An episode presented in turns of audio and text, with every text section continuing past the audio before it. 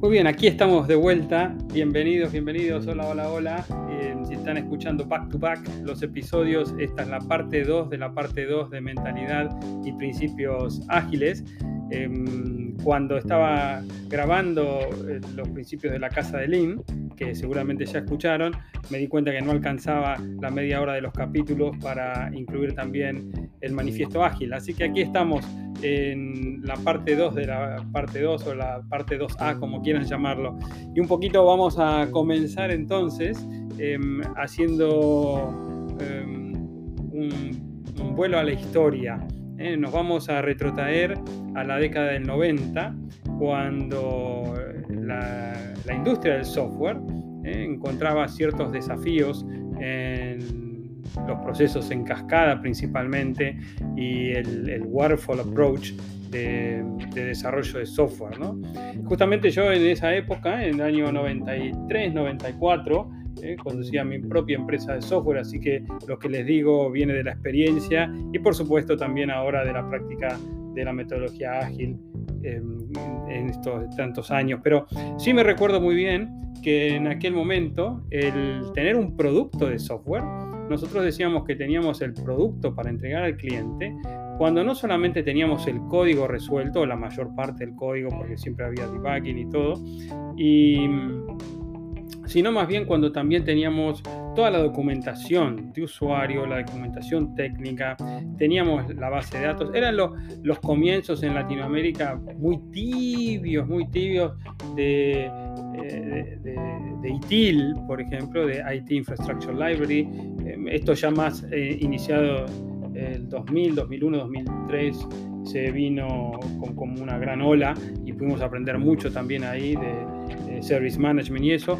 Pero bueno, en, los 90 todavía era, eh, veníamos de los 4GL, veníamos de, entramos en la orientación objeto, eh, trabajamos con bases de datos relacionales y todavía entendíamos que tener un producto no era solamente el código, tenía que ver con eh, tener todos los manuales, tener todas las fichas técnicas, tener los cheat sheets, digamos, para enseñar, tener el, proceso eh, de, transmisión de los conocimientos a aquellos que iban a usar nuestras herramientas. Hasta podría llegar a decir, dependiendo del tamaño de la empresa, que era tener ya el diseño de la caja, eh, donde íbamos a poner los floppies y donde iba a estar el, el producto en sí, el, el marketing. Recién ahí decíamos que teníamos un producto de software, ¿no? Teníamos el producto. Bueno, ese era un poco el entorno, como si estuviéramos ahora en Back to the Future y veamos desde el futuro ese pasado en el que estábamos envueltos. Claro que estoy generalizando ¿eh? y ustedes pueden muy bien discrepar conmigo y también de dónde vengan, dónde estén escuchando esto, su industria por ahí fue diferente. Pero eh, valga el caso de ilustración este ejemplo que viví en carne propia em, en una empresa Small and Medium Business con un con una eh, cliente muy muy importante de la industria automotriz como era BMW o BMW, si escuchan esto en España, em, y toda su red de concesionarios en Latinoamérica. ¿no? Em, entonces, eh, ¿qué pasa? En, esa época se sufría, se sufría mucho Em, y había reuniones que se hacían en donde los líderes, los popes, digamos, del software, discutían cuál era la mejor manera. Nunca estuve en una de esas, pero me imagino ¿no? a Michael Dell, por ejemplo, discutiendo sus formas y esto y aquello. Em, el tema es que en el 2001, eh, muchos de estos líderes del software y ustedes lo pueden encontrar los nombres exactamente en agilemanifesto.org. Allí están todos los que participaron. Se reunieron en Snowbird, Utah. ¿Mm? Se reunieron allí.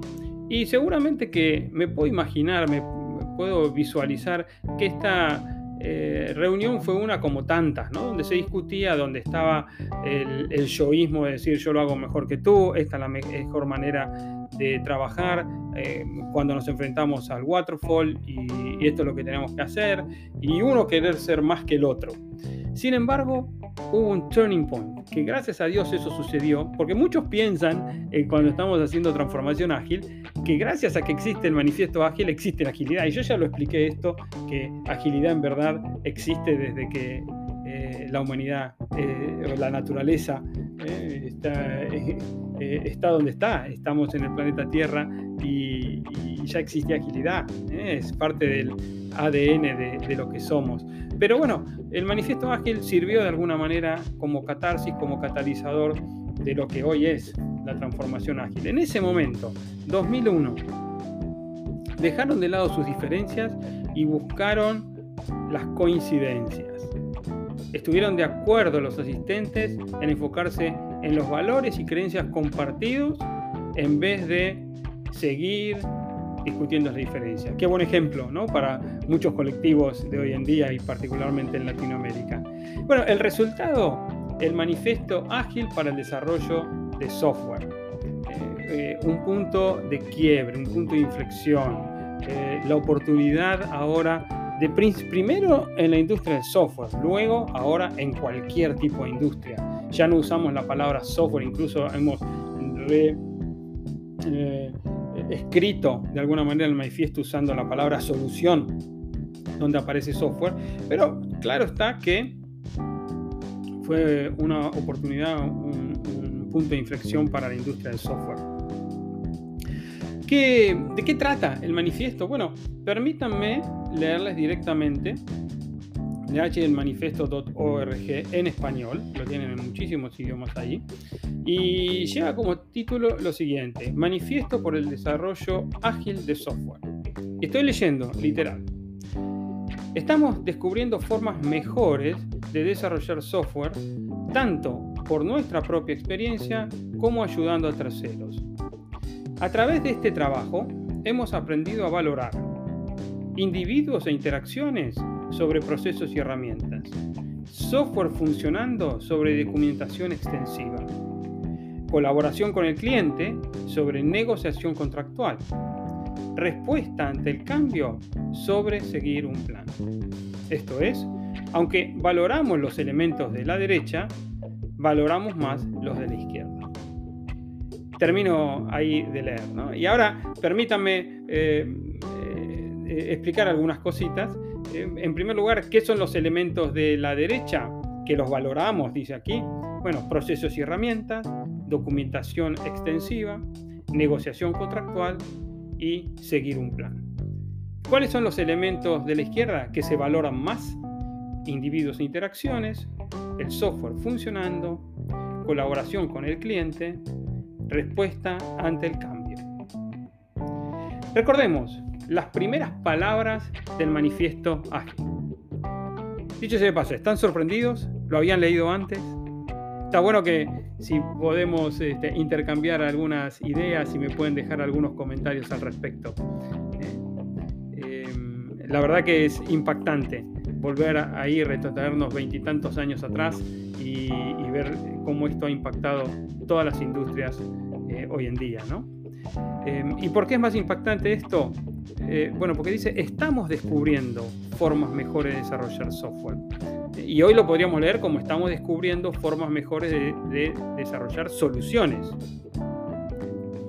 Y habla de la experiencia y cómo recibieron ayuda externa. ¿no? Ya no era el yo sé todo, sino por qué no trabajamos juntos. Y el hecho de estar descubriendo es lo más impactante de todo, porque no es un manifiesto definitivo, esto lo podemos interpretar como un viaje que todavía no terminó y por lo que estamos aprendiendo de la aplicación de los principios ángeles y de los valores principalmente, que vamos a ver primero, eh, podemos decir que estamos eh, retroalimentando el manifiesto ágil eh, y, lo estamos reinterpretando, modernizando, si podemos usar esa palabra, o ayornándolo a las situaciones que estamos viviendo hoy en día, mucho más complejas, impactadas hoy por hoy. Podríamos hasta decir que toda empresa es una empresa de software, eh, como dice eh, el fundador de Scale Agile también en una de sus presentaciones.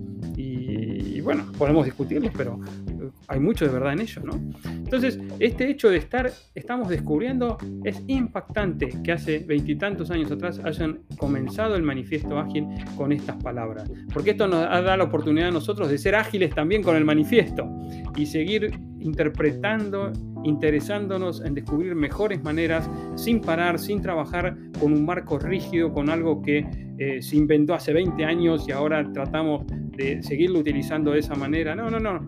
Eh, no queremos eso. Queremos siempre poder actualizarse, tener un body of knowledge, ¿eh? un, conjunto de conocimiento que es dinámico, activo y que, claro, lo que hacemos y funciona, lo anclamos por el tiempo que sea necesario o suficiente y luego seguimos avanzando.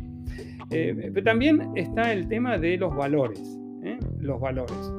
Cuando dice eh, a través de este trabajo hemos aprendido a valorar, los próximos son los valores. ¿eh? Y el hecho de, hablar de valorar los elementos de la derecha, eh, pero valoramos más los de la izquierda, bueno, algunos lo malinterpretan terriblemente, me pasa mucho en, los cursos, claro que después se entiende cuando uno lo explica, pero bueno, unos piensan que, bueno, solo podemos hacer lo de la izquierda y no hacer lo que está en la derecha que es una decisión binaria, on-off, 1-0, sí, no, y se acabó, blanco y negro y a otra cosa. ¿eh? Eh, obviamente esto no es lo que dice. Y si lo volvemos a leer, dice, esto es, aunque valoramos los elementos de la derecha, valoramos más los de la izquierda. Dicho de otra manera, hacemos todo, hacemos todo, pero ahora nos damos cuenta que por ahí las cosas de la derecha, eh, bueno, tenemos que filtrar un poco. Antes era todo así, ¿no? Antes, eh, antes cuando estamos hablando de 2001 o 1990, en la década de, los 90, era, ok, hasta que no tenemos un plan, no ejecutamos. El plan es empezar, parar, empezar, parar, ¿eh? con los milestones, ver qué pasa y bueno, o hasta que no tengamos el contrato con todas las cláusulas, no avanzamos. Lo que está diciendo el manifiesto, lo que trae de nuevo el manifiesto ágil estos valores es, bueno, todo es importante en su justa medida, en su momento adecuado. Entonces, vamos a analizar un poco esto. ¿eh? Y después vamos a ir a los 12 principios ¿eh? subyacentes de estos eh, cuatro valores.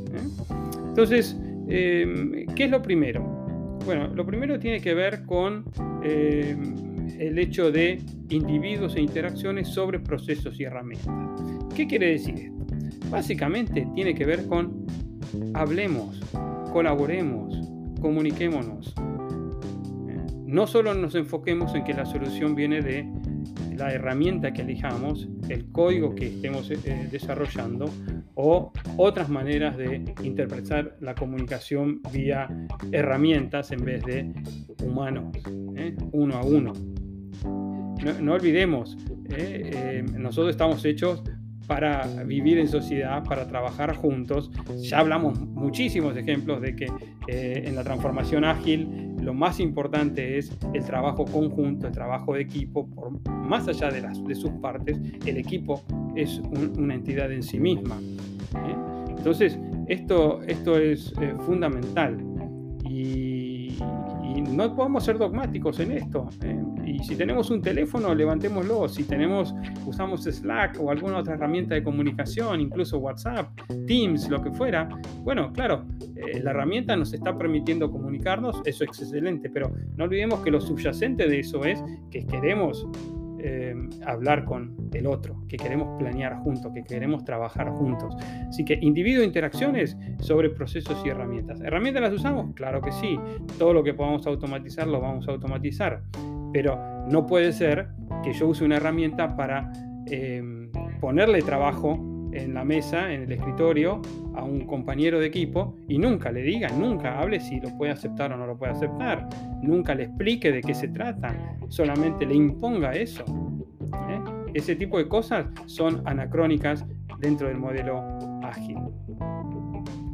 el otro punto tiene que ver con el software funcionando sobre documentación extensiva. ¿eh? Entonces, em, ¿de, qué, ¿de, qué, va esto? Bueno, tiene que ver con que em, si tenemos la herramienta, si, si, estamos desarrollando incrementos de valor, eh, si estamos en software o soluciones, ¿eh? también se aplica al campo del hardware, que un día vamos a hacer un episodio específicamente para ver estos principios desde el punto de vista de hardware. Em, pero bueno, en en, lo que tiene que ver con software, servicios, soluciones, ¿eh? nosotros podemos estar, y también nuevamente en hardware, podemos estar generando estos incrementos de valor y ya mostrar su valor. ¿eh? no esconderlo, no esperar hasta tener toda la documentación y el contenido para seguir adelante. No, podemos ya visualizar, ¿eh? podemos estar describiendo el proceso em, y, ver cómo, em, bueno, cómo vamos progresando.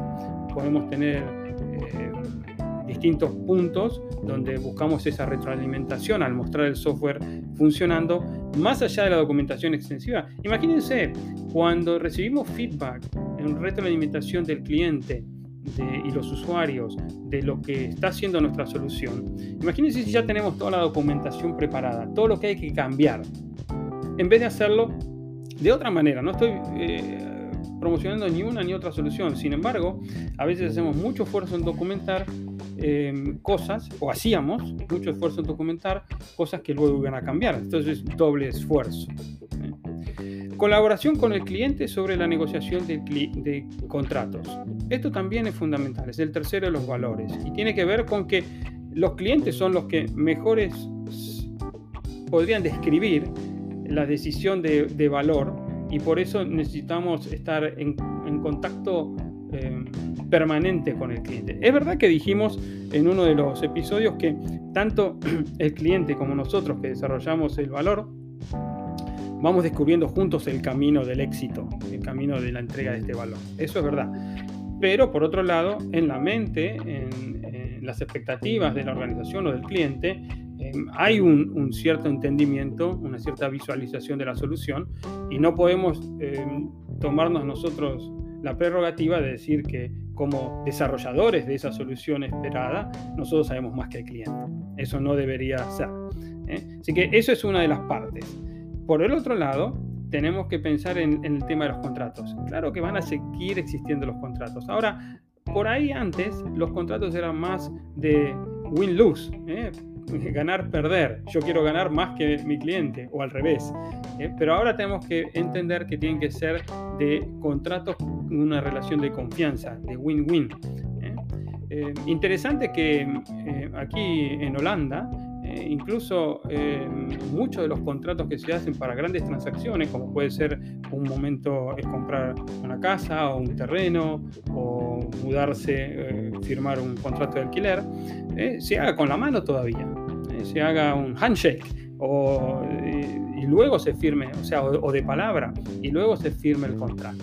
Entonces, un poquito llevar em, este, este tipo de confianza, este tipo de colaboración al hecho de te estoy mostrando eh, te estoy mostrando lo que estoy haciendo, te, te, estoy mostrando cómo estamos dialogando, eh, estoy mostrando que lo más importante son las interacciones que hacemos y que tenemos. Entonces, bueno, el, el, contrato va a venir, va a funcionar, va a estar, pero no es lo que tenemos que solucionar primero.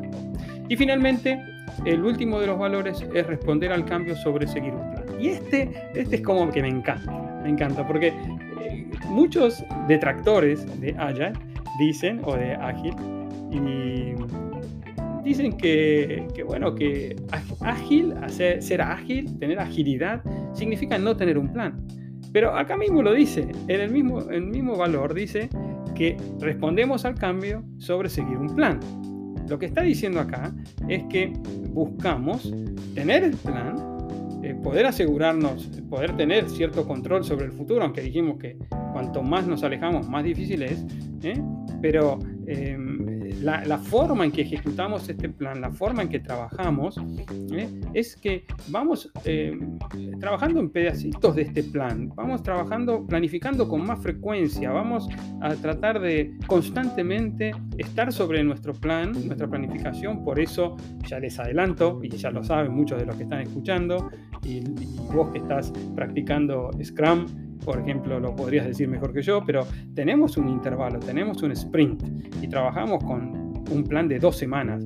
Esto no significa que no tenemos el plan de cinco años, el plan de dos años, el plan de un año. Eso con horizontes lejanos los tenemos, pero no es que vamos a ejecutar solamente eso, sino que vamos a eh, eh, verificar lo que está pasando, vamos a responder ante cualquier cambio y vamos a seguir adelante. Entonces, eh, esto es lo que significa, y mucho más detrás de esto, ¿no? Pero eh, vamos a medir, vamos a buscar el, éxito y, vamos a, aprender a, aplicar valores más que fórmulas determinísticas. Esto se hace así y punto. Jamás hagamos eso. Y si vos que me estás escuchando sos un Scrum Master, cuidado, no tomar estos principios como reglas. Y si no hay que ir a, dos... Em, dos episodios atrás y repasar qué es un valor, qué es un principio, qué es una práctica eh, y qué es una regla. No tomemos eh, los principios como reglas porque nuestro equipo, nuestros equipos eh, no van a funcionar bien, no van a lograr el éxito y van a ser bastante infelices. Pero de esto hablaremos cuando expliquemos también el rol del Scrum Master. sigamos con los principios ágiles hablamos de lo que es el manifiesto, hablamos de los cuatro valores y ahora voy a leerles eh, para beneficio de aquellos que por ahí están manejando o escuchando este podcast mientras hacen otra actividad, eh, los 12 principios según están en, la página oficial. Entonces allí dice, eh, principios de manifiesto ágil, seguimos estos principios. 1. Nuestra mayor prioridad es satisfacer al cliente mediante la entrega temprana y continua de software con valor. 2. Aceptamos que los requisitos cambien, incluso en etapas tardías del desarrollo. Los procesos ágiles aprovechan el cambio para proporcionar ventaja competitiva al cliente. 3.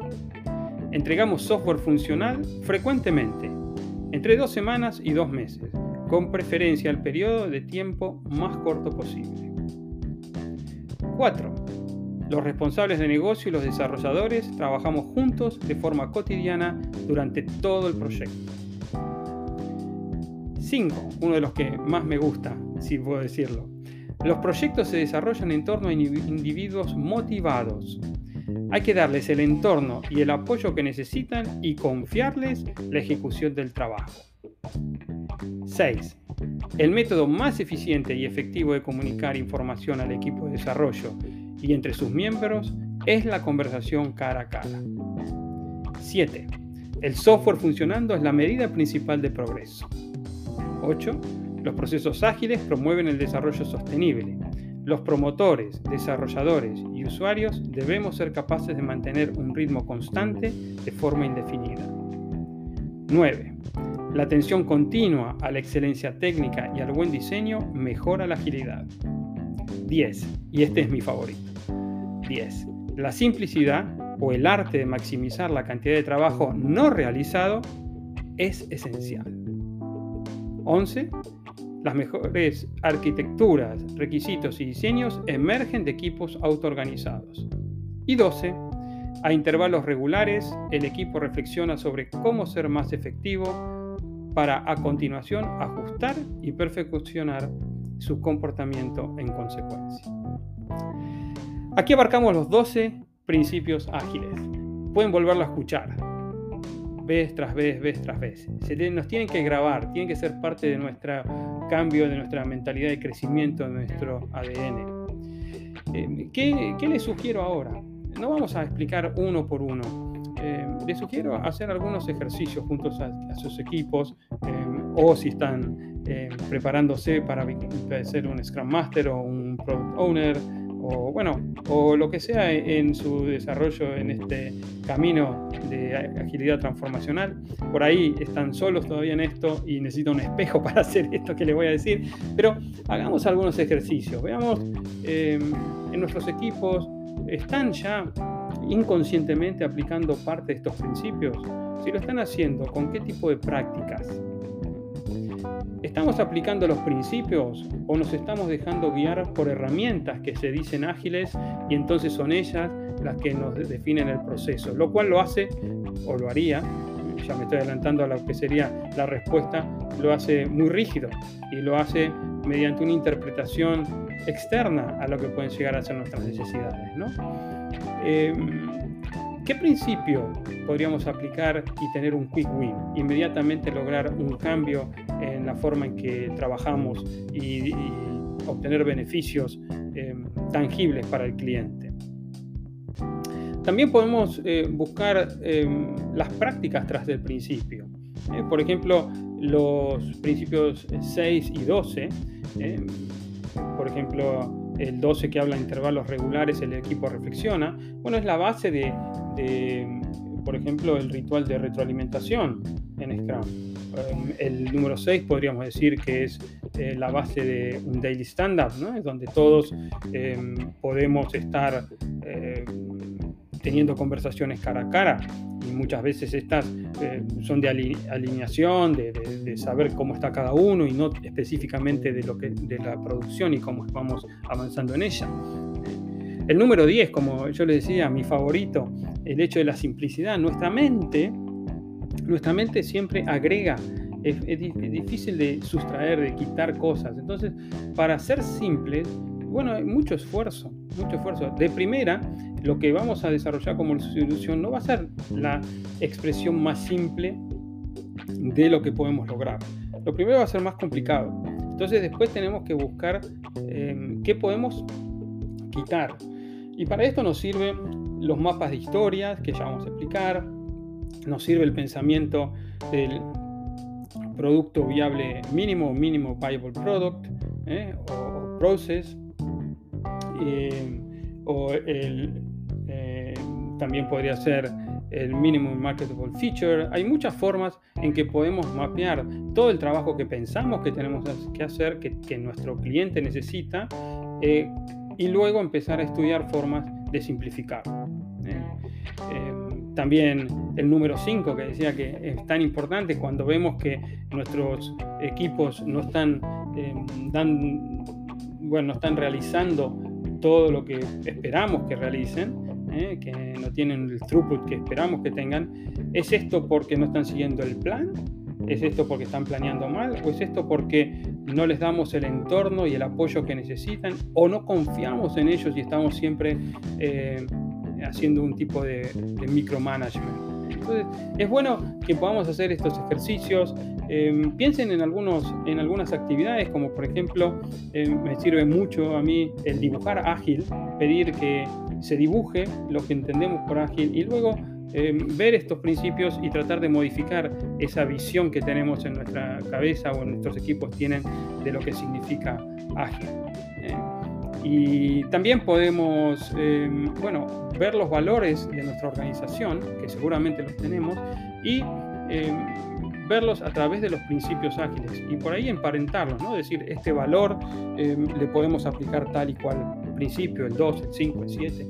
Y normalmente lo que pasa cuando hacemos eso, como los valores están por encima de los principios, es que parecería que todos los principios pueden ir a todos los valores, eso es bueno, por otro lado, porque entendemos que nuestra organización de alguna manera intrínseca eh, tiene los principios ágiles dentro de ella. Tenemos que ver ahora las prácticas, tenemos que ver ahora los marcos de trabajo de cómo implementarlo. Y también, al hacer todo esto, recordemos que podemos buscar formas de automatizar, de mejorar, minimizar la administración, eh, ver la oportunidad de los data points, de levantar todos los KPIs que podamos, eh, cuatro o cinco que tengan que ver también con la performance, la calidad, la cantidad de lo que hacemos, la capacidad y la felicidad con que se eh, trabaja. Y bueno, y ustedes podrán pensar más y me gustaría que eh, también lo puedan, eh, me lo puedan decir, dejar los comentarios como siempre les pido. Bueno, hasta aquí entonces em, ya he grabado la cantidad de, episodios que quería, estilo Netflix, como dije en el primero, para que si ustedes empezaron a escuchar este, esto, em, no se queden con las ganas y también puedan generar cierta retroalimentación de, lo que estoy grabando. Eh, de aquí en más entonces la promesa es, si es que esto genera valor, si es que ustedes ven que, que les puede servir, que ya estoy viendo que sí, porque he visto que sin todavía promocionarlo, hay gente escuchándolo en Apple y en Apple Podcast y en Spotify. Em, pero lo voy a empezar a promocionar ahora sí em, en mi red de contactos, en cada uno de los países. Em, pero también les pido a ustedes que si lo ven bien y también lo promocionen, eh, que me digan por favor qué quieren escuchar, que, que no, qué ejemplos y poder distribuirlo y llegar eh, lo más lejos posible con esto que, bueno, que es eh, parte de nuestra evangelización, por decirlo así, tratar de llegar a las personas que quieran cambiar, que quieran conocer de Ágil, que tengan una mentalidad fija con respecto a los procesos y la forma de trabajar, pero quieran ir a una mentalidad de crecimiento y todos juntos podemos hacer esto. ¿eh? Así que eh, los espero, espero su feedback, espero que me ayuden a, grabar los próximos con el contenido que quisieran escuchar y con la promesa de estar ahí con ustedes en el tiempo que sea necesario, el tiempo que vean bien eh, y que les sirva para la, para la implementación y adopción de principios ágiles. Hasta luego entonces, que lo disfruten.